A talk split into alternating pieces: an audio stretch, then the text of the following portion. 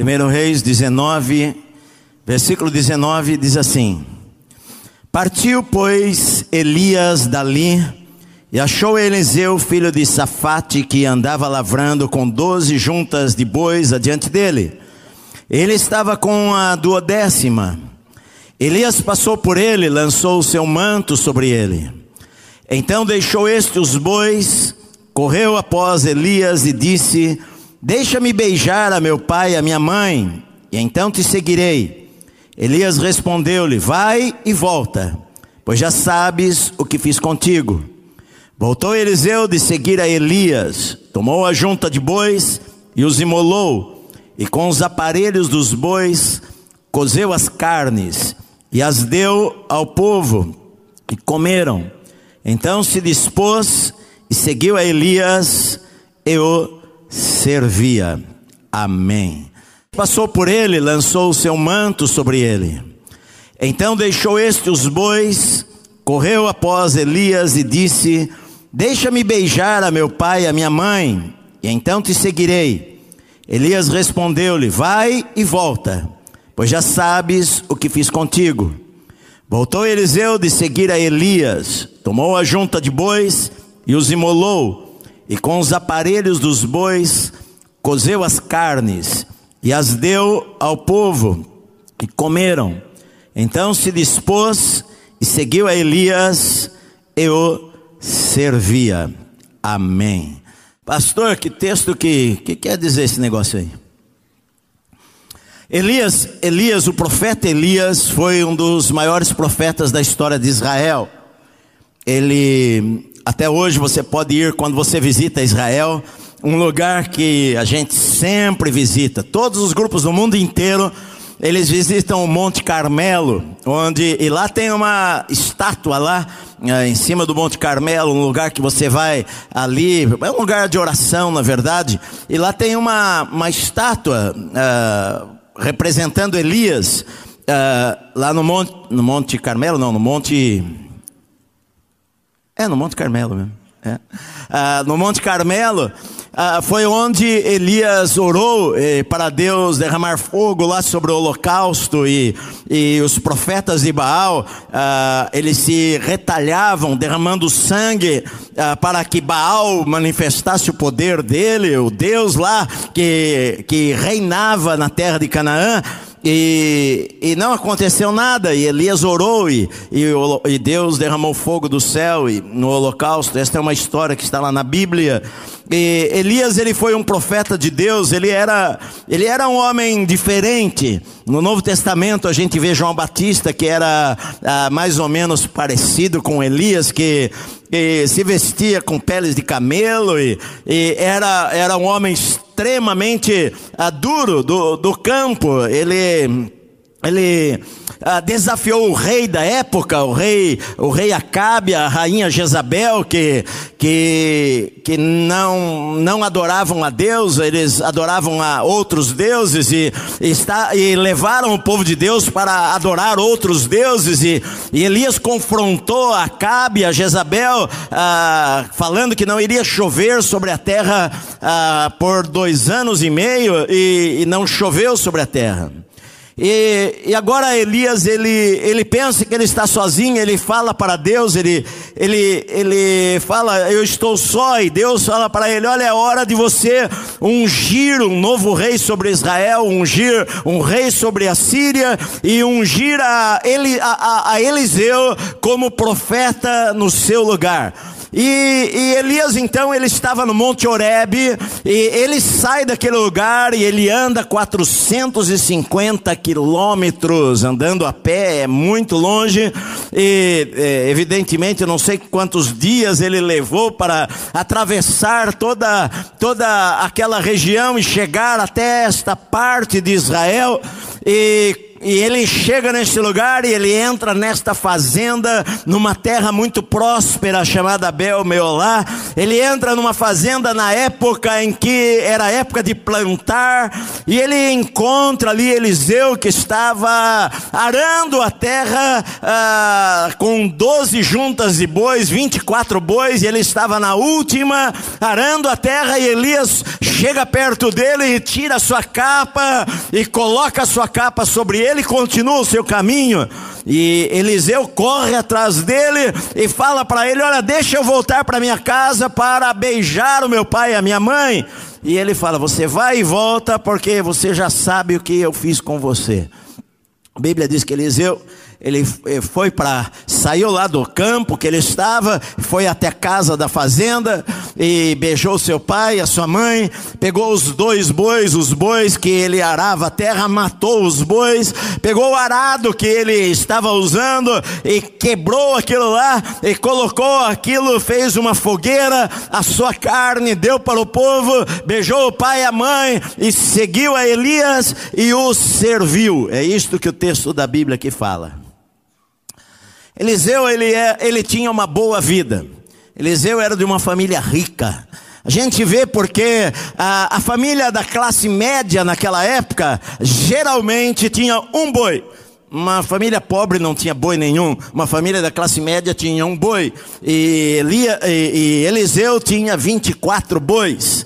Ah, ele, ele, ele era um homem rico, ele, para a terra havia 12, 12 juntas de bois, ele estava na última, ele era o chefe, à frente dele estavam escravos, os servos, ele, ele era proprietário de empregados, ele era dono de uma fazenda, herdeiro do seu pai, ele tinha uma boa, uma boa vida, ele estava na terra mais próspera de, da região de Israel, e de repente o profeta que era conhecido, todos sabiam quem era Elias.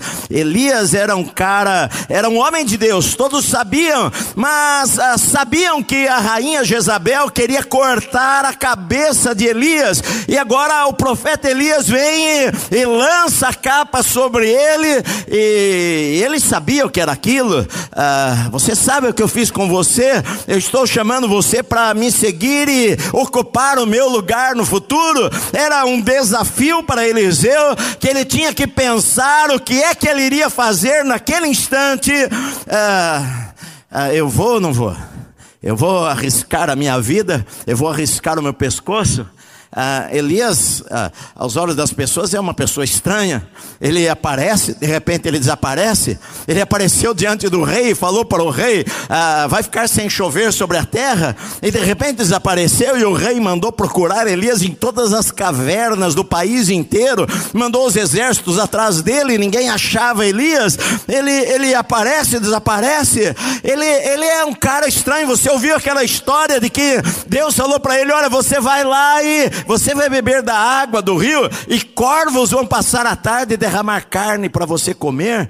E, e, ele acreditou nisso daí, e ele ficou esse tempo isolado de todo mundo, e Deus guardou a sua vida. É uma decisão que Eliseu tem que tomar, ele é uma decisão que vai levá-lo a sair da sua zona de conforto, é uma decisão que ele precisa tomar de que ele agora pode arriscar perder a sua vida, arriscar o seu pescoço, arriscar morrer, se tornar um fugitivo igual Elias era um fugitivo do rei agora, porque temia o Senhor.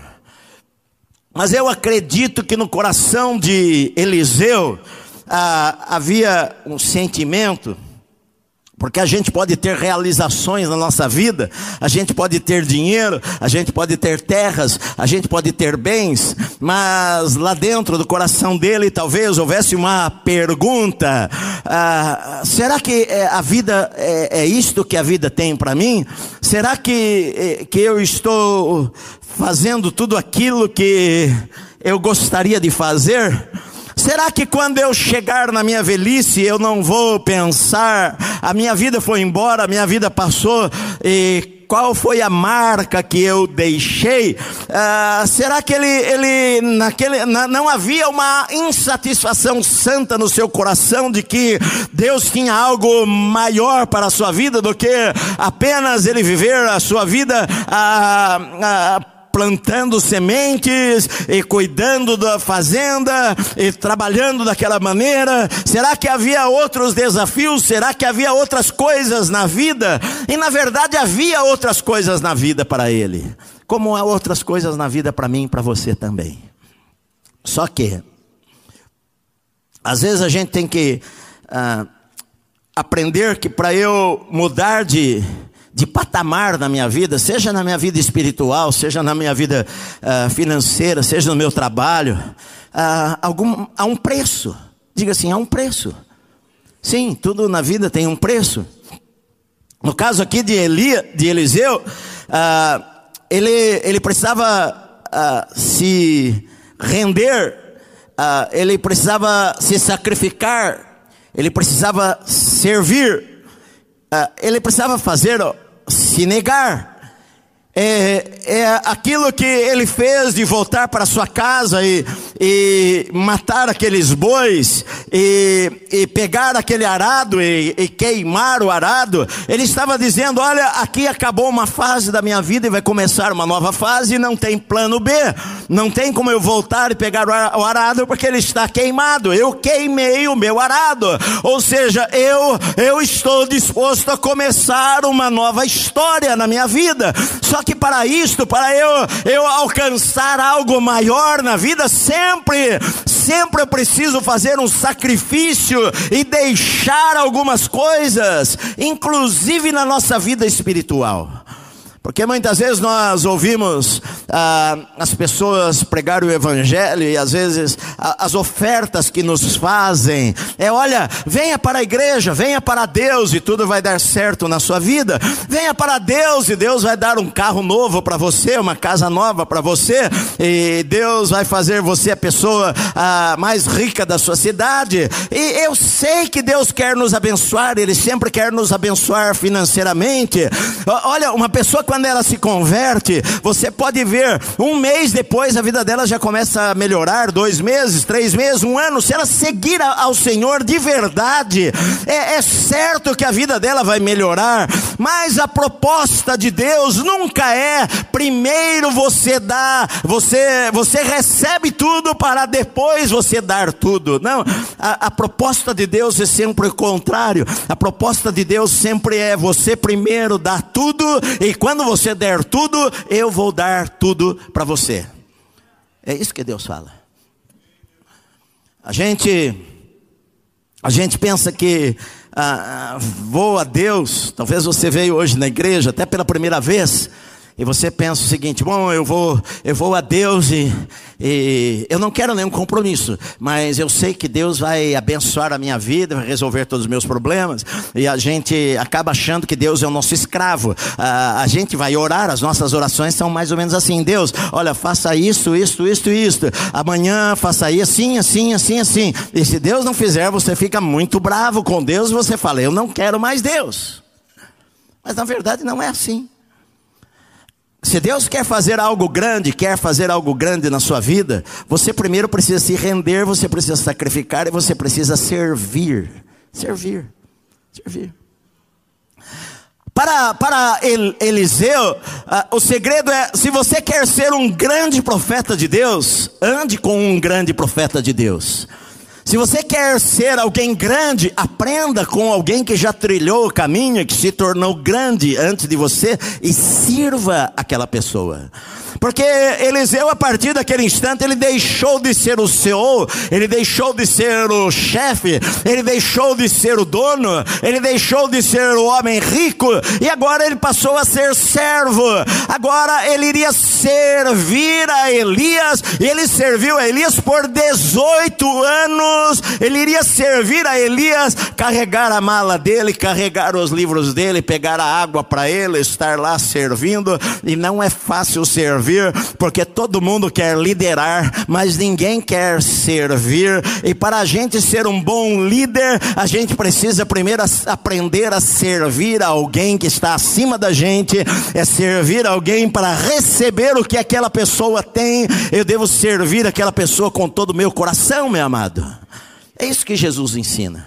Jesus ele falou o seguinte: Olha, eu não vim para ser servido, eu vim para servir e dar a minha vida em resgate por muitos. Eu não vim para ser servido. É, Jesus chocou os seus discípulos lá na última noite que ele esteve com eles, quando ele, ele, eles chegaram da estrada com os seus, as suas sandálias todas sujas de pó e os seus pés sujos de terra, das estradas empoeiradas da Galileia de Jerusalém, da, da, de Israel, e quando eles chegaram ali, Jesus, ele pega uma bacia de água, que era um serviço do escravo que deveria fazer, e ele coloca diante dos seus discípulos, ele pega uma toalha e coloca sobre as suas pernas, e os discípulos ficam pensando, o que é que, o que, é que ele vai fazer? E Jesus se ajoelha diante deles e começa a lavar o pé deles, e enxugar com a toalha, e eles ficaram chocados, porque um escravo é que faz isso daí. E Pedro falou para Jesus: Senhor, de maneira nenhuma o Senhor vai lavar o meu pé.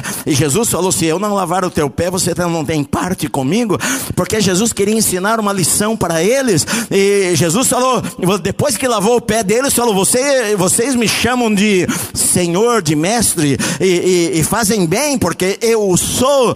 Mas eu digo para vocês que eu dei o exemplo para vocês. Assim como eu fiz, vocês também devem fazer, porque este é o princípio. Se você quer ser grande na sua vida, Jesus falou: olha, você vai ser o último. Aquele que quiser ser o primeiro, sirva primeiro, sirva primeiro, faça o melhor primeiro, onde você está, e Deus vai promover a sua vida onde você está.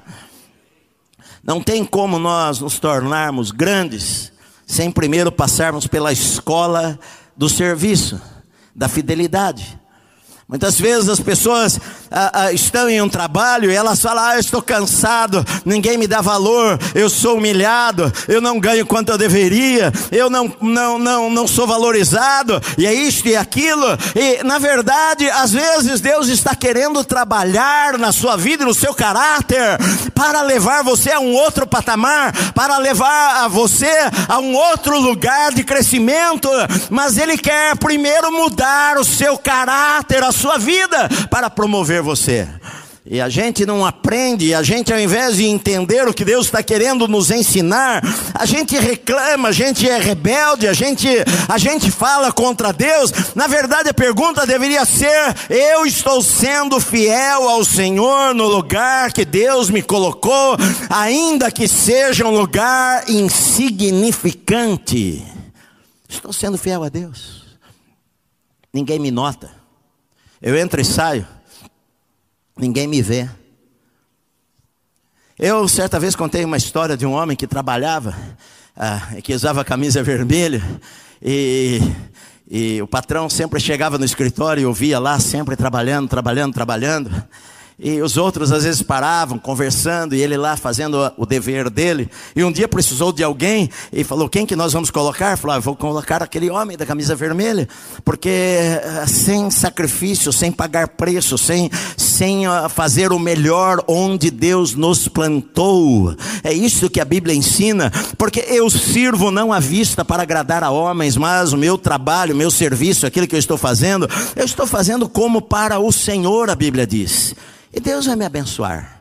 Então, queridos, uh, o caminho para algo maior em nossa vida sempre vai passar pelo vale da rendição, do sacrifício e do serviço, que foi o que aconteceu com Eliseu. Ele queimou o arado, ele deixou as coisas para trás, ele não tinha plano B.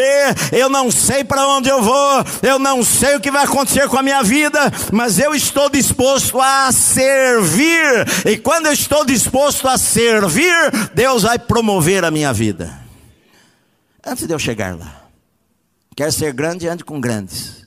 Quer voar mais alto, ande com águia, não com galinha. Sirva de coração. Não resmungando. Não reclamando.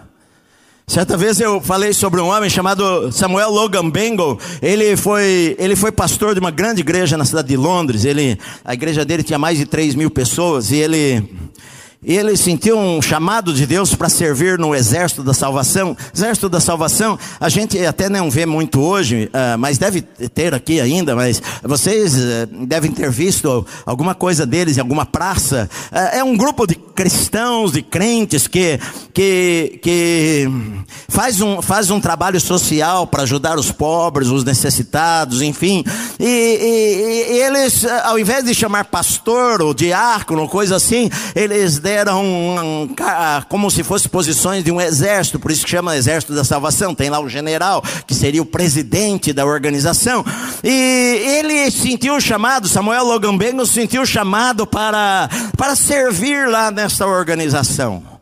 E, e, ele deixou o seu trabalho, deixou a sua igreja e foi servir lá. E o primeiro trabalho que deram para eles, eles usavam uniformes, como se fosse de um exército, ainda usam, né? Ainda tem, vocês veem em algum lugar aqui? Usam uniformes. E ele, o trabalho dele foi engraxar a bota, o coturno, a botina dos, do, do pessoal. E ele falou que ele ficava lá no, no porão da sede, lá engraxando, ilustrando, e muitas vezes vinha na sua cabeça: o que é que você está fazendo aqui neste lugar? Ah, você poderia estar em outra posição, você chegou aqui, você era o pastor de um lugar grande, e você está fazendo isso daí. E ele falou: e todas as vezes que vinha esse pensamento na minha cabeça, eu pensava e eu me lembrava de Jesus ajoelhado com uma toalha nas pernas e com uma bacia de água, lavando os pés dos discípulos discípulos, porque esta é a maneira de Deus nos treinar, esta é a maneira de Deus nos ensinar, nos quebrar, porque Deus quer colocar-nos no lugar mais alto, meu amado. Mas Ele não quer que a gente, quando chegar naquele lugar mais alto, a gente caia de lá. Então Ele nos treina. Ele nos, às vezes, às vezes a gente se sente humilhado. Mas o que eu preciso fazer é perseverar. É perseverar é continuar servindo, é continuar fazendo o meu melhor, é fazer o que Deus quer que eu faça, é fazer de coração, é, é, é dar o meu melhor. É isso que, que ele, estava, ele estava fazendo. E na vida cristã é assim.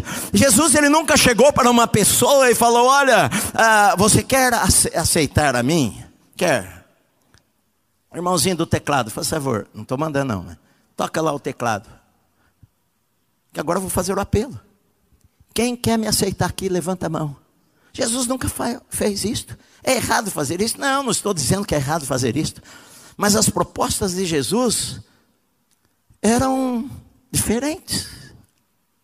Um homem rico chegou para o Senhor, um moço, falou para ele: Senhor, o que, que eu preciso fazer para herdar a vida eterna? E Jesus falou para ele: Você sabe os mandamentos? Ele falou: Senhor, eu tenho guardado todos eles desde que eu era muito jovenzinho.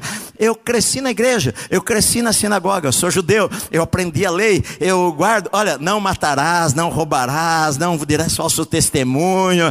Tudo isso eu tenho guardado há muitos anos. E Jesus, a Bíblia diz que olhando para ele, o amou e falou: Olha, só falta uma coisa para você. Vai, vende tudo que você tem, dá aos pobres. Vem e me segue. A Bíblia diz que aquele moço olhou para o Senhor, ele era muito rico, dono de muitas propriedades. Ele virou as suas costas e foi embora. Triste. Porque talvez, ah, pastor, mas Jesus foi muito duro. Porque se ele vem para mim, eu, o cara é muito rico, e ele fala, pastor, olha, eu queria frequentar a igreja e eh, eu, eu quero ser, seguir a Jesus. Você vai falar, bom, ah, ah, ah de onde você vem? Olha, eu cresci numa igreja, eu guardo os mandamentos, olha, eu, eu sou um marido fiel à minha esposa, eu nunca roubei nada, eu nunca peguei uma coisa, eu sou diretor da empresa tal, é, eu, eu tenho tudo, eu obedeço a Bíblia, eu faço tudo. E o pastor ia falar, cara, você tem que entrar na liderança da igreja já.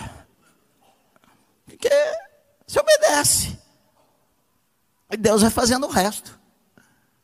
Eu não ia falar para o cara, ó, faz o seguinte, vai para tua casa agora, vende tudo que você tem, vai lá, procura alguma organização, uh, orfanato, creches, uh, enfim, procura um lugar de gente pobre e, e coloca o teu dinheiro, tudo para construir essas casas para os pobres, larga tudo, uh, dá tudo e vem e me segue e você vai ter um tesouro no céu. O cara ia falar, se fosse hoje, a grande maioria, 99,9% das pessoas fala, tô fora, tô fora.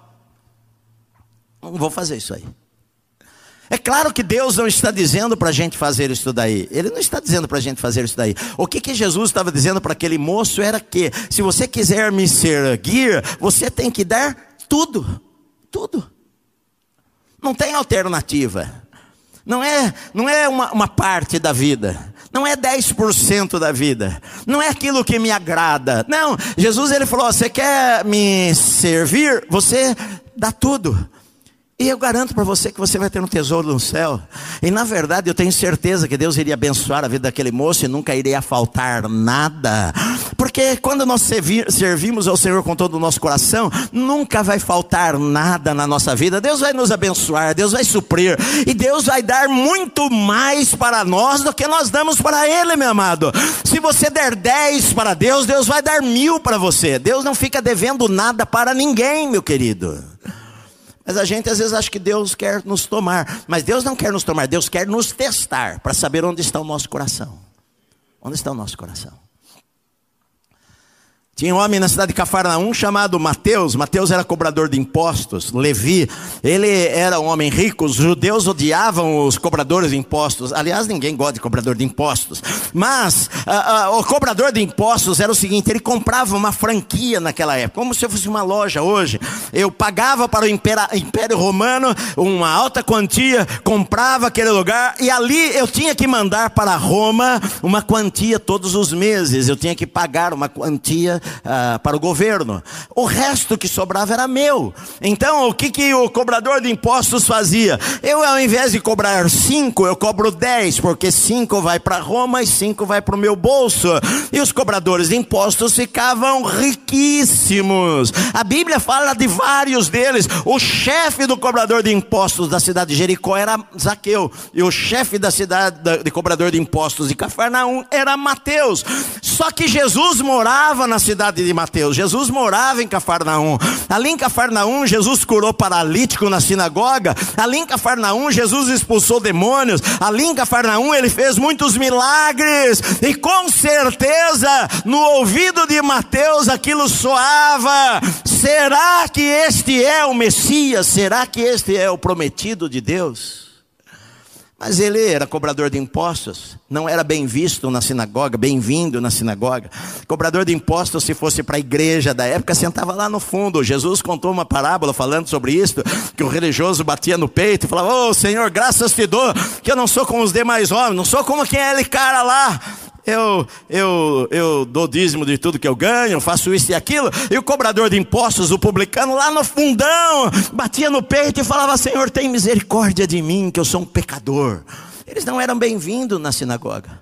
De repente, Jesus passando em frente à coletoria, olhou para ele, ele olhou para Jesus, Jesus falou para ele: ah, larga tudo aí, vem me segue. E ele levantou da cadeira, fechou as portas, seguiu a Jesus, ah, sem nenhuma promessa de que tudo iria bem, ele, ele deixou tudo para trás, ele não poderia, no dia seguinte, Roma queria os impostos, iria passar a franquia para outra pessoa, ele perdeu seu emprego e agora vai seguir a Jesus, sem saber para onde e na verdade Mateus morreu, morreu como um mártir por seguir a Jesus.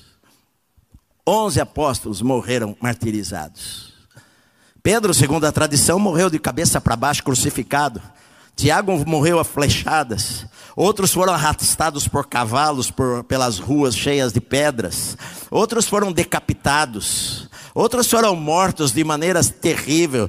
João, João, a segunda tradição, foi jogado num balde, num tanque cheio de óleo quente para morrer queimado. E não, quando tiraram de lá, ele estava vivo e mandaram ele para um isolamento na ilha chamada Patmos. Jesus não falou para, para as pessoas: olha, se você quiser vir, levante a tua mão, me aceite como Salvador. Jesus não falou isso daí, não. Jesus falou: se alguém, olha, é uma opção. Se alguém quer vir após mim, negue-se a si mesmo, tome a sua cruz e siga-me. Ah, mas eu não quero isso daí. Eu quero ir só para a igreja, balançar a mão, cantar, dar uma dançadinha. Negar a mim mesmo? Não. Eu, na verdade, eu quero que Deus faça a minha vontade. E não eu fazer a vontade dele.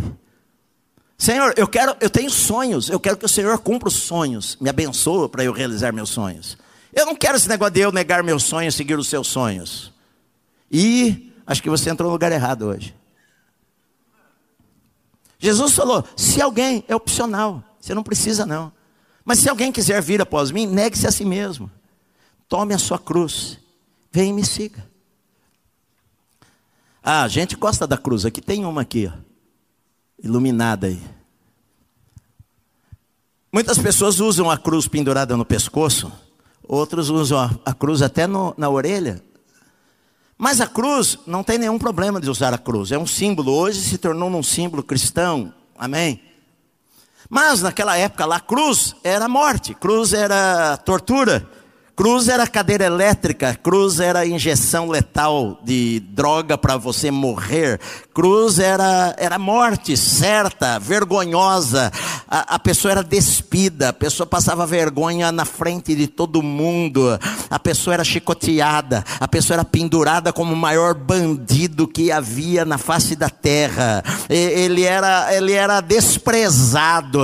E Jesus falou o seguinte: que se você quer vir após mim, negue-se a si mesmo, pegue a cruz meu querido. Pegue a cruz e venha. Cruz não é sogra, não. Cruz era morte. Tudo bem, tá certo que algumas sogras são morte. Mas não, era dar a vida. Era morrer. Então, olha só, só que quando Deus fala essas coisas para você, meu amado, não é porque Ele quer tirar alguma coisa para você, é porque Ele quer levar você para um nível mais alto.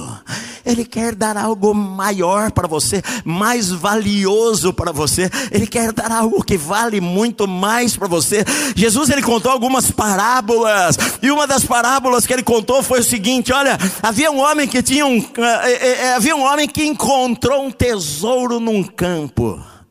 E ele, quando viu aquele tesouro, ele, ele enterrou aquele tesouro, e ele foi lá e vendeu todos os seus bens e comprou aquele campo para ele. Olha o que, que aconteceu: o cara estava passando numa fazenda, e de repente ele tropeçou em alguma coisa, e ele foi ver uma pedra valiosa, era uma, uma fortuna. Ele falou: Eu vou comprar essa terra foi lá, vendeu tudo que ele tinha, vendeu sua casa, vendeu os seus jumentos, vendeu os seus animais, vendeu a sua fazenda, e foi lá falar com o proprietário, quanto que você quer vender? Ele falou, não, não, a fazenda não está à venda. Não, mas eu pago, quanto você quer? Olha, é muito caro, não interessa, eu compro de você. Ele falou, ah, é tanto. E ele vendeu tudo, e foi lá e comprou aquela fazenda. E Jesus falou o seguinte, olha, o reino de Deus é parecido com isso daí, é como se uma pessoa fosse lá, vendesse tudo que tem, e vem lá e compra aquela terra. É, é, é, quando você dá tudo, meu amado. É quando você entrega tudo para Deus, entrega a tua vida, entrega o teu futuro, entrega os teus sonhos, queima o arado, deixa para trás e fala: olha, a partir de agora é uma nova vida, é uma nova caminhada. Eu não sei para onde eu vou, eu não sei o que vai acontecer da minha vida, mas eu confio em Deus que Deus está me levando para algo maior do que eu tenho vivido até agora. E é isto que, na verdade, acontece acontece. É isso que acontece. Olha, eu posso falar para você, eu entreguei minha vida a Cristo quando eu tinha 15 anos de idade. Eu fui criado na igreja, eu frequentava a igreja. Uma coisa é frequentar a igreja, outra coisa é entregar a vida a Cristo de verdade. Mas eu entreguei a vida a Cristo de verdade. Entreguei a vida a Cristo de verdade. De tal maneira que eu era adolescente, adolescente quer namorar. Naquela época, namoro não é de agora não, viu? Naquela época adolescente namorava também. Adolescente quer namorar. Na igreja, os meus amigos namoravam. E eu falei para Deus: Senhor, eu não vou namorar ninguém, Senhor. Eu quero servir ao Senhor. Eu não quero saber de namorada. Eu quero namorar quando for para eu casar. E não quero ficar namorando aqui e ali. E fiz isso daí porque realmente eu queria servir ao Senhor. Deus era a prioridade. Não é pecado namorar, não. Mas Deus era a prioridade na minha vida. Eu entreguei tudo: o meu futuro, o meu sonho ah, os meus planos, o meu amanhã, minha vida ao Senhor, e eu jamais me arrependi por um minuto da vida, porque eu só ganhei. Na verdade, eu não perdi nada. Perdi nada. No entanto, você vê gente milionária se matando, tem tudo. Tem dinheiro, tem fama, tem poder, mas falta alguma coisa dentro dela, uma insatisfação. O que eu estou fazendo com a minha vida? Tem valido a pena? Você chegar no fim da sua vida, eu fico imaginando esse jovem rico chegando no fim da sua vida e pesando as coisas, e talvez depois de 30, 40 anos que Jesus já havia sido crucificado, e se ele não se converteu, ele lá no leito de morte, talvez lembrando das coisas, pensando: puxa, será que era só isto que a vida reservava para mim? Será que a vida não reservava alguma coisa mais especial para mim? Claro, com certeza a vida reservava coisa mais especial para ele. Mas ele precisava, antes de receber, ele precisava dar. Antes de receber, ele precisava servir. Antes de ele progredir, ele precisava sacrificar. Isso é na sua vida profissional, meu amado. Você, se você quer alcançar lugares mais altos, há um preço a pagar na vida. Há um preço de estudo, de dedicação, de faculdade, de pós-graduação, de doutorado e de ficar noites sem dormir. Eu estava conversando com uma pessoa pessoa hoje, a pessoa falou, pastor, às vezes eu choro porque eu estou fazendo pós-graduação e é tão puxado, e eu trabalho, e é isto e aquilo, e tem dia que eu estou tão assim, que eu estou tão cansada que eu choro, e na verdade há um preço a pagar na vida se você quer passar, mudar de patamar, se você quer ir para um lugar além, isto na vida espiritual também. Vida espiritual também. Para alcançarmos algo maior, nós vamos ter que fazer escolhas difíceis. Escolhas difíceis na vida. Será que eu vou? Será que eu não vou? Será que eu largo a fazenda? Estou na zona de conforto. Minha vida está boa. Estou na melhor terra de Israel. É época de plantar. Daqui a um tempo nós vamos colher. Vai ser uma colheita abundante. Eu posso servir a Deus assim. Mas Deus queria levá-la a um nível maior, então uma decisão a tomar. Todos vocês, ou todos não, né? Muitos de vocês assistiram um filme. Eu não assisti, mas eu, a trailer do filme, eu fiz muitos casamentos na, com, essa, com, a, com o trailer deste filme, Carruagem de Fogo. Quantos de vocês assistiram Carruagem de Fogo? 1981. Ah, não tinha nem nascido ainda. Ah, mas foi um filme muito famoso a, a música, aquela. Pam, pam, Muitos casamentos, eu vi muitas noivas entrando na igreja tocando esta música aí. Pum, é assim, bem, né? Ah, ah, chocante. Na verdade, o filme conta a história de Eric Liddell. Eric Liddell, ele, ele nasceu na China, os seus pais eram missionários na China. Uh, ele era, eles eram descendência escocesa, mas eram missionários na China. Os seus, os seus tios eram pastores, enfim, era uma família de pastores missionários. E ele nasceu lá na China, filho de missionários. E quando ele estava na adolescência, os pais o mandaram estudar na Inglaterra. E ele foi fazer o colégio, a faculdade lá. E na faculdade, ele começou a correr. E as pessoas descobriram que ele corria muito, ele era muito veloz. Ele começou a entrar na equipe da universidade entrou na equipe olímpica inglesa. Em 1924 ele foi disputar as Olimpíadas de 1924. Ele era o favorito para a prova dos 100 metros rasos, era o mais veloz do mundo naquela época. Só que quando foi ver a data da corrida, a data da corrida dele era num domingo. E ele chocou o mundo, saiu nos jornais do mundo todo. 1924, na Inglaterra, onde eh, foi em Paris as Olimpíadas, saiu nas primeiras páginas dos jornais lá em Paris, que ele se recusou a correr porque a corrida era no domingo, e ele falou que domingo era o dia do Senhor, era um dia consagrado a Deus para ele, para adorar a Deus, e que ele não iria correr naquele dia. E ele se inscreveu, estava inscrito na corrida dos 100 metros, 200 metros, e se inscreveu na 400 metros. Ele não correu a 100 metros.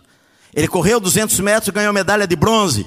E ele correu 400 metros, ele nunca tinha corrido 400 metros e ganhou a medalha de ouro.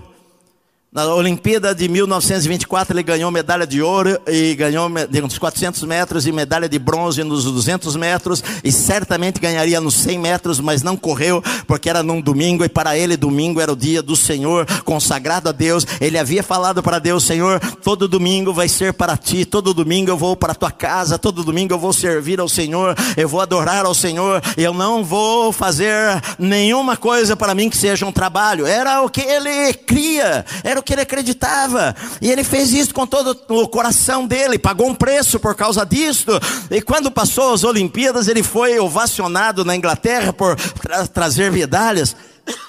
E então perguntaram para ele, e as próximas Olimpíadas de 1928, ah, como você vai estar? E ele falou: Olha, na verdade eu fiz ah, aquilo que eu deveria fazer, mas agora o que eu quero, que arde no meu coração, é voltar para a China, que eu nasci lá e eu quero dar a minha vida lá para servir a Deus como missionário e levar pessoas a Cristo. E ele voltou para a China, lá na China ele se casou, teve três filhas. Eu estava vendo esta semana um vídeo das filhas dele, velhinhas, com certeza as filhas já são avós e algumas delas devem ter, devem ter morrido já. Eu vi duas delas falando no YouTube sobre o seu pai, porque quando uh, o Japão estava em guerra com a China, e a China ah, falou para todos os missionários estrangeiros sair do país, ele mandou a sua esposa e as suas três filhas para a Inglaterra para protegê-las e falou: Eu vou ficar aqui ainda, tem tantas coisas para eu fazer, eu vou continuar trabalhando aqui. E mas logo ele foi preso, levado para um campo de concentração em 1945, com acho que 52 anos mais ou menos. Ele morreu no campo de concentração, na verdade, porque e as filhas dele eu ouvi elas falando falando, assim: nós estávamos na Inglaterra e de manhã, lá era de manhã e era noite lá na China e no outro dia era noite para nós e era dia para elas e elas e, era dia para o meu pai e ela falou e a gente sempre ficava pensando o que é que está acontecendo com o nosso pai agora, como que ele está, onde ele está, mas na verdade ele havia tomado uma decisão difícil, difícil na sua vida. O que é que eu vou fazer com a minha vida? Aquele jovem rico teve uma decisão difícil para tomar. E ele falou: Não, não vale a pena. Eu não vou dar tudo. Eu não vou vender tudo. Eu gosto do que eu tenho.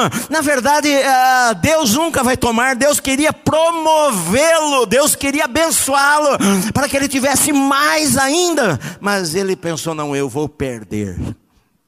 Na verdade, a gente nunca perde, meus amados.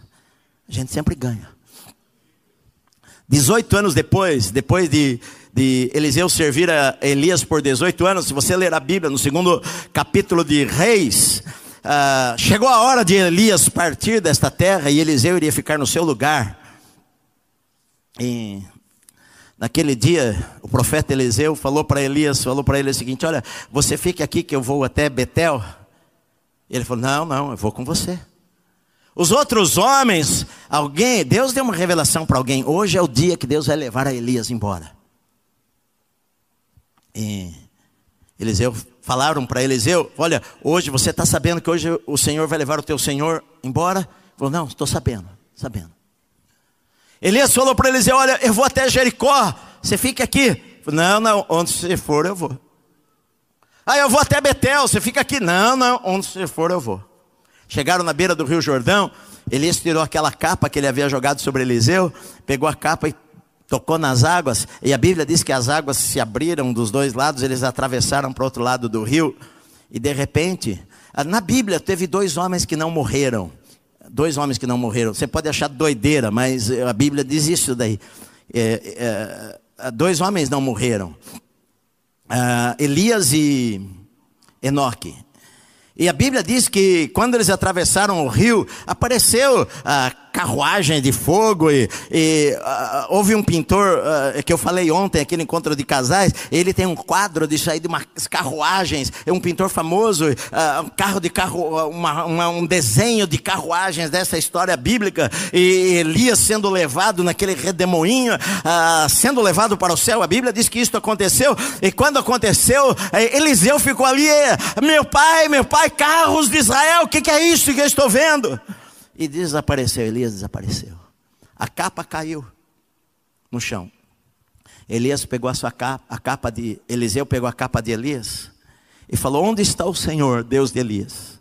E tocou nas águas, e as águas se abriram novamente, e ele passou para o outro lado. Elias ele fez 14 milagres, ele ressuscitou ah, uma criança, ele fez 14 milagres. Eliseu fez 28 milagres. Quando eles atravessaram o rio, ah, Elias falou para Eliseu o seguinte: Olha, ah, o que, que você quer que eu te faça?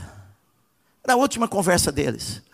E Eliseu falou: poderia falar, poxa, eu estou servindo há 18 anos, estou precisando de uma grana aí, pensar no meu futuro, na minha aposentadoria. Ele falou: não, não, olha, ah, eu quero ter porção dobrada da unção que está sobre você. Aquilo que Deus deu para você, eu quero em dobro para mim. E Elias falou: Se você me ver, a hora que eu for embora, isso vai acontecer com você.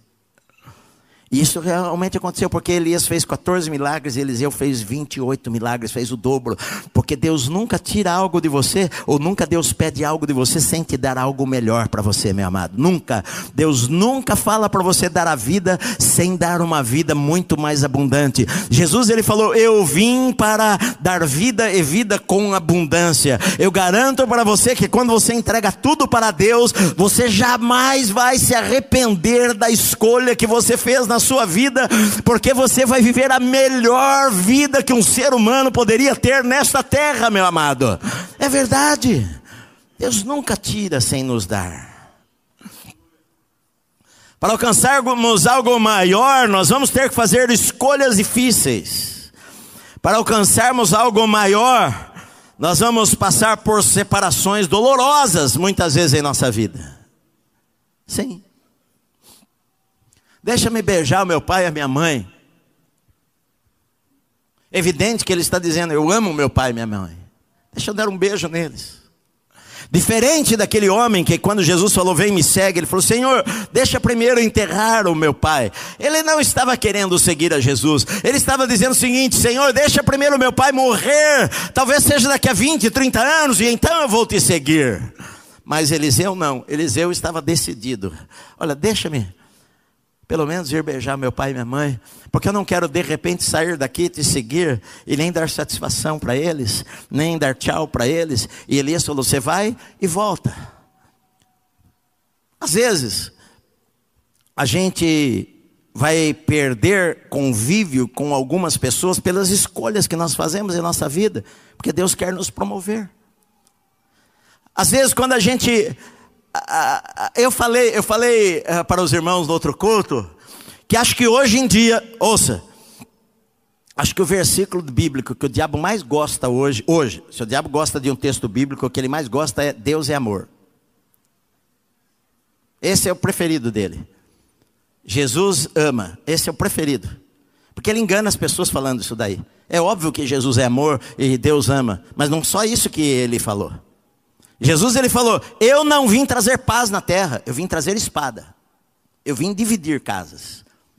Eu vim jogar filho contra pai, pai contra filho, e mãe contra filho, e filho contra mãe. Já leu na Bíblia? Jesus falou isso daí. Sabe por que ele falou isso daí? Porque realmente muitas vezes isso acontece. Agora eu entreguei minha vida a Cristo e a minha, a minha família não quer mais. Agora você virou crente meus amigos da farra, eu não quero mais andar com você, não, agora você é Bíblia. Pessoas que falavam que te amavam, agora viram as costas para você, zombam de você, dão risada, caçoam de você. Oh, vai para a igreja. Eu me lembro quando me converti, na adolescência, os meus amigos ah, do meu trabalho, eles iam com revista de mulher sem roupa mostrar para mim. Ah, não, esqueci, o pastorzinho, você não pode mais. Zoavam. Falavam que eram meus amigos. Na verdade, às vezes a gente vai perder pessoas por querer servir a Deus. Vai perder namorada, vai perder namorado, o pai não vai gostar mais da gente, a filha não vai gostar mais da gente, o filho vai falar: Eu não quero mais saber de você, o pai vai falar: Você morreu para nós. É verdade, aqui no Brasil não acontece isto, mas lá, vai lá pro, vai lá pro Iraque, vai lá pro Afeganistão para você ver o que acontece. Se você fala que se converteu o pai expulsa você de casa. Você, seguidor de Jesus na nossa família, de, que nós seguimos a Maomé, você perdeu a herança fora de casa. Vai procurar a tua vida. Jesus falou que isso iria acontecer. Na verdade, as separações que às vezes acontecem na nossa vida vão nos levar, se nós, se nós estamos decididos a seguir ao Senhor, vão nos levar para algo maior. Eu me lembro quando os nossos filhos foram estudar nos Estados Unidos, e eu e minha esposa ficamos em casa, e depois o Guilherme veio, e, e se casou com a Natália. O Guilherme, ele, ele aprendeu a tocar violão nos Estados Unidos, e, e, ele chegava em casa à noite, às vezes antes de dormir, começava a tocar as músicas dele. Às vezes a Célia ia lá no quarto, cantava com ele. Eu ouvia as músicas, cantava, ouvia sempre a voz dele lá cantando. De repente ele casou e foi embora de casa. E quando o filho casa e vai embora de casa, você fala: Meu Deus, nunca mais eu vou ver meu filho. Ele foi morar um quilômetro de distância. Nossa, que coisa. Não. Mas as paredes tocavam de noite. Parecia que a gente ouvia o violão tocando. Parecia que ouvia a voz. Quando os nossos filhos foram embora, várias vezes a, a minha esposa acordava de madrugada e falou: Ah, querido, está eh, me chamando. Eu falei: Não, ninguém está te chamando. Casa está vazia. Separações, mas o que, que aconteceu? Ele cresceu. Casou, construiu sua família, tem a sua vida. Foi para bom. Então a gente tem que entender na nossa vida cristã Algumas vezes Deus vai querer algumas separações de algumas pessoas que querem nos, nos puxar para longe de Deus. Mas eu tenho que tomar uma decisão na minha vida. O que, que eu vou fazer? Que foi que Eliseu teve que tomar a decisão na vida dele. Naquele instante, o que, que eu vou fazer da minha vida? Eu vou deixar a minha fazenda, eu vou deixar as minhas coisas para ser servo, para servir, para ir atrás de um maluco que ele dorme em caverna, ele come gafanhoto, ele não tem uma casa certa. Sabe o que Jesus falou? Um homem chegou para Jesus e falou: oh, Senhor, eu vou te seguir. E Jesus falou para ele: Olha, as raposas têm os seus covis, as suas cavernas, os seus buracos, as aves dos céus têm os seus ninhos, mas o filho do homem não tem onde reclinar a cabeça. Você quer me servir mesmo assim? Jesus não estava dizendo que ele era pobre. O que Jesus estava dizendo era que eu estou nas mãos do Pai. Se o Pai quiser que hoje eu vá para lá, eu vou. Se o Pai quiser que eu vá para lá, eu vou. Se o Pai quiser que eu vá para lá, eu vou. Se o Pai quiser que eu vá para uma vila insignificante como Naim e andar o dia inteiro para chegar lá, eu vou. Eu estou nas mãos do Pai para. Eu hoje eu durmo aqui. A, a raposa ela tem o, o seu lugar. O, a, o passarinho ele tem a sua casinha que ele voa o dia inteiro e à noite ele vai voltar lá para o seu ninho. Mas o filho do homem não tem. O filho do homem hoje pode dormir numa cama e amanhã pode dormir no meio de uma floresta. Eu sou guiado por Deus. A Bíblia diz que aquele que é guiado pelo Espírito Santo é que nem o vento. É, você não sabe exatamente para onde vai amanhã. E é assim, quando a gente entrega a nossa vida ao Senhor, a gente entrou numa vida de aventura, numa vida sobrenatural, na vida mais emocionante que existe na história. Você pode ser um empresário, você pode pode ser um milionário, você pode ser um médico, você pode ser um advogado, qualquer profissão, mas agora você encontrou ao Senhor, a partir daquele momento na sua vida, a sua vida mudou radicalmente, meu querido. Radicalmente. E às vezes você vai tomar decisões que os teus amigos vão achar que coisa. E yeah. é. É a melhor escolha você pode fazer. O que é que Deus tem a mais para a minha vida? O que é que Deus tem a mais para você?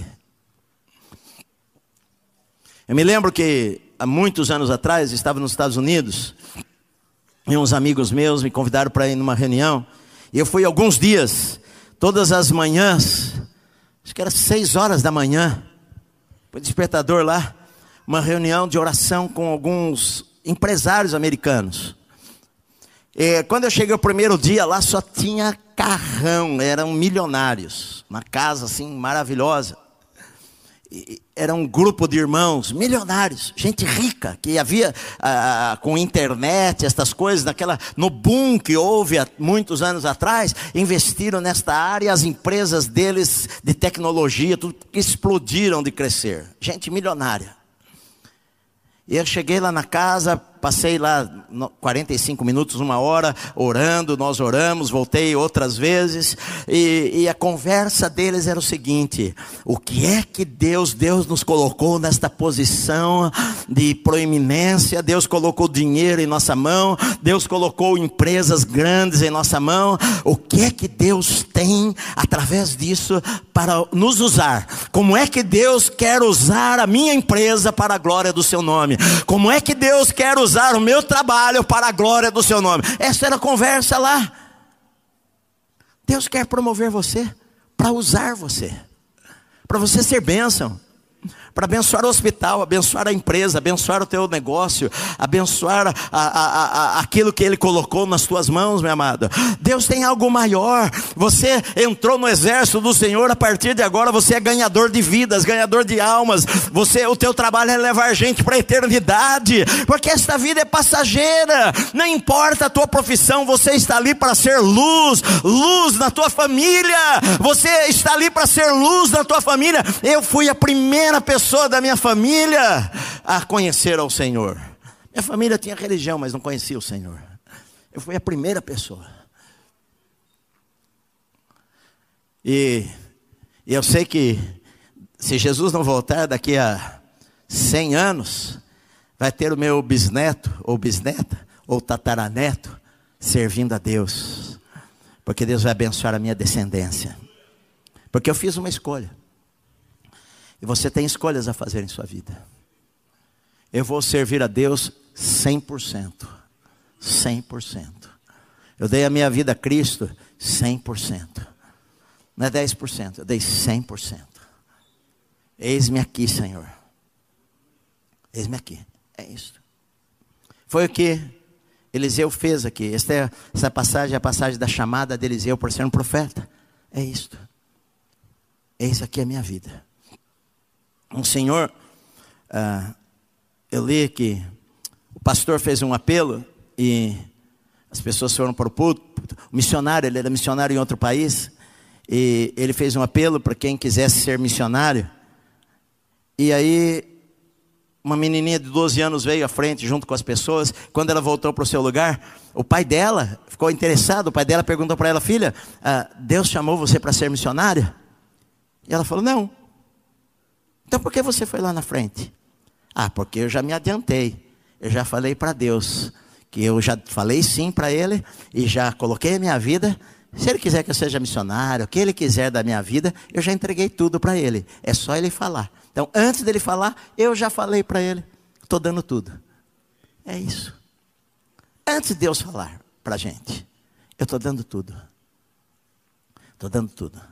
Estou dando meu tempo, estou dando meu dinheiro, estou dando meu sonho, estou dando a minha vida para servir ao Senhor. É isto. Igreja, ser parte da igreja é isto. Não é vir no culto de domingo e receber a oração do pastor. E levantar a mão, eu aceito a Cristo. Não, é viver para Cristo. 24 horas por dia. É acordar com Cristo, é dormir com Cristo, é almoçar com Jesus. Eu almoço com Jesus todo dia é andar com Jesus, servir a Jesus, é amar a Jesus. É falar todos os dias, Senhor, aqui está minha vida de novo. Senhor, eu não me arrependi por um segundo da minha vida nesses mais de 40 anos. Não houve um segundo que eu pensei assim, que não vale a pena servir ao Senhor, não vale a pena andar contigo. Vale a pena andar com Jesus, é a melhor vida que existe. É a vida mais sobrenatural, mais explosiva, mais emocionante. Você pode falar: "Ah, pastor, eu uso cocaína, é muita é muito, eu fico muito louco". Eu vou dizer para você, servir andar com Jesus é mais loucura, deixa você mais louco do que qualquer droga que você possa usar, deixa você mais doido, mais do que qualquer, ah, qualquer ah, química pode produzir em você. É a vida mais significante que existe. Mais significante. Em qualquer profissão. Você não precisa ser missionário na China. Você pode ser missionário para os seus filhos. Pode ser missionário na tua casa. Mas é isto. Deus sempre quer levar você para algo maior. Mas você vai aprender a servir, você vai aprender a sacrificar, você vai aprender a dar tudo, você vai aprender a fazer escolhas difíceis, você vai aprender às vezes a separar de pessoas que até você ama e entregar para Deus.